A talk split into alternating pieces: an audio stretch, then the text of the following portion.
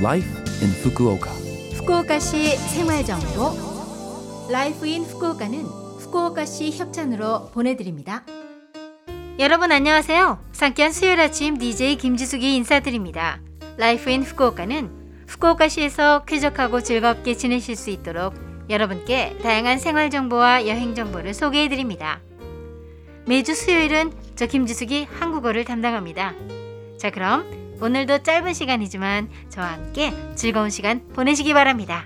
후쿠오카시 생활 정보 10월 1일은 커피의 날이었습니다. 여러분은 하루 몇 잔의 커피를 드시나요? 일본의 커피가 처음 전해진 건 1640년대에 나가사키시가 가장 유력합니다. 쇄국 정책을 펼쳤던 일본에서 유일하게 외국과 교류를 할 수 있었던 네즈마에 주둔했던 네덜란드 상인이 들여왔다고 전해집니다. 다만 그 당시 커피를 마실 수 있었던 건 그들과 접촉이 가능했던 공무원, 상인, 통역, 게이샤 등 한정된 사람들 뿐이었죠.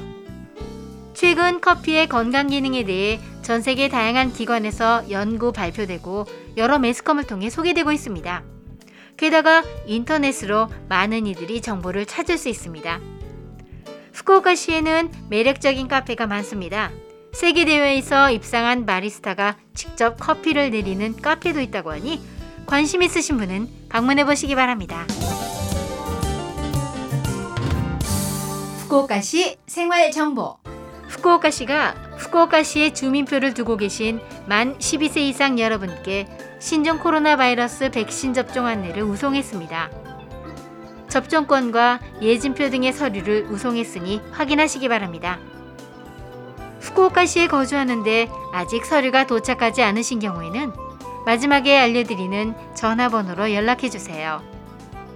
지금 거주 중인 주소와 주민표 주소가 일치하지 않는 분은 우선 구청에서 주소 변경 절차를 부탁드립니다.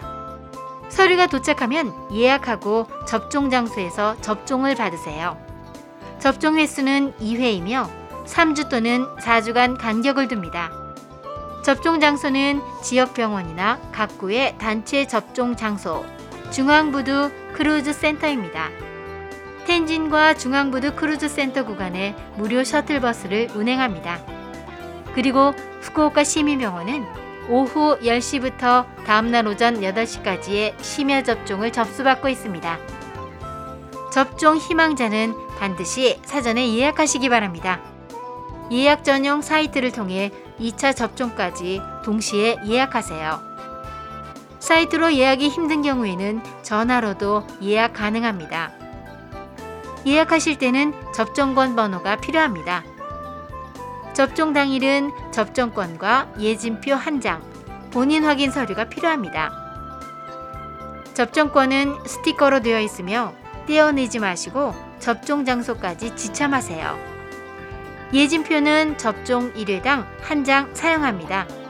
설명서를 읽고 사전에 기입해서 지참하세요. 백신은 어깨 주변에 접종하니 어깨를 내놓기 쉬운 복장을 해주세요. 마스크도 반드시 착용하세요. 준비한 백신은 당일 사용해야 하니 몸 상태가 안 좋은 경우를 제외하고 당일 취소는 삼가시기 바랍니다.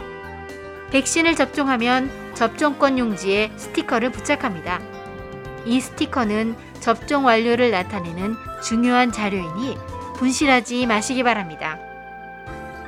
접종 가능한 의료기관 등 최신 정보는 후쿠오카시 홈페이지로 확인하세요. 백신 접종에 관한 상담 전화번호는 092-260-8405 092-260-8405입니다. 매일 오전 8시 반부터 오후 5시 반까지 접수받으며 영어, 중국어, 한국어 등 7개 국어로 대응합니다. 백신 접종은 무료입니다. 금품을 요구하거나 전화나 메일로 개인정보를 요청하는 일도 없으니 주의하시기 바랍니다. 후쿠오카시 생활정보 이번 주 Life in Fukuoka 한국어 어떠셨어요? Life in Fukuoka는 팟캐스트로 언제든지 들으실 수 있습니다. 그리고 블로그를 통해 방송 내용을 확인할 수도 있으니 LOVE FM 공식 홈페이지에 Life in Fukuoka 페이지도 놀러 오세요. 10월에 들어서면서 가을 내음이 진해지는데요. 이무진의 가을 타나바 보내드립니다. 자 그럼 청취자 여러분 즐거운 하루 되시고요. 저 김지숙은 다음 주 수요일 아침에 뵐게요. 안녕.